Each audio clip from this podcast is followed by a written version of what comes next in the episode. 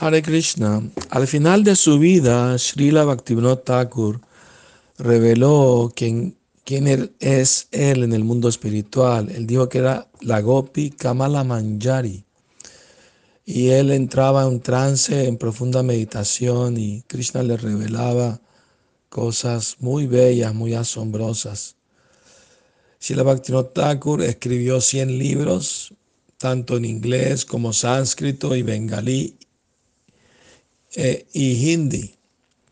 Eh, cumplió el deseo eh, de muchos Vaishnavas de encontrar el verdadero lugar de la aparición del Señor Chaitanya Mahaprabhu.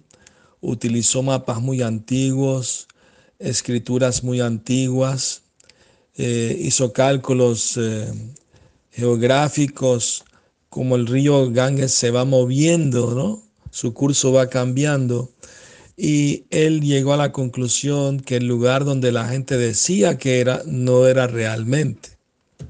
Entonces él una noche estaba con uno de sus hijos y su secretario en su casa en Surabi Kunja y él vio de noche una luz muy brillante en medio del campo y le preguntó al secretario si la veía. El secretario no la, no la pudo ver, pero su hijo sí la vio. Entonces al día siguiente él fue a ese lugar y había muchas plantas de tulasi y habían muchos santos ahí sentados cantando rondas. Y de acuerdo a los mapas y de acuerdo a toda su investigación, concluyó que ese era el lugar donde apareció el señor Chaitanya. Y para confirmarlo más todavía, llevó a su anciano Shikshaguru, que era Jagannath Das Babaji Maharaj. Para entonces tenía 142 años.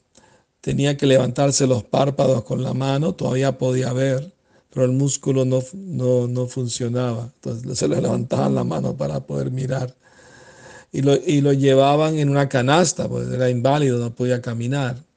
Pero cuando llegó al lugar donde Bhaktivinoda Thakur descubrió, eh, milagrosamente, eh, Shila Jagannath Das Bajimara saltó en el aire en éxtasis gritando, este es el lugar del nacimiento del hijo de Madre Sachi, Sri Sachinandana, ¿ah? Sri Chaitanya Mahaprabhu. Y entonces así se estableció el lugar y Bhaktivinoda Thakur iba en Calcuta de puerta en puerta pidiendo donativos para construir un templo allí. Hasta salió un artículo en el periódico animando a la gente a que colaboren a esa noble causa. Así que fue algo maravilloso todo esto.